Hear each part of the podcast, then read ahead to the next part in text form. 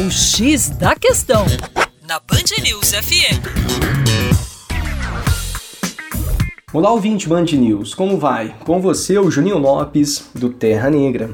Sabemos que em 13 de maio de 1888, a princesa Isabel, então cumprindo as funções de chefe de Estado na ausência do seu pai, Dom Pedro II, sancionou a Lei Áurea. Essa lei aboliu a escravidão no Brasil. Entretanto, o fim da escravidão no Brasil não foi acompanhado de um projeto de Estado que desse amparo aos recém-libertos. A República, proclamada em 15 de novembro de 1889, também não apresentou nenhum projeto para solucionar o problema advindo da libertação dos escravos. A maior parte dos negros libertos continuou a servir seus senhores em troca de moradia ou de comida. Outros tantos foram lançados à própria sorte sem instrução educativa e sem emprego. Este grande problema vindo com a, entre aspas, solução encontrada com o fim da escravidão foi e ainda continua sendo fortemente debatido por intelectuais e políticos.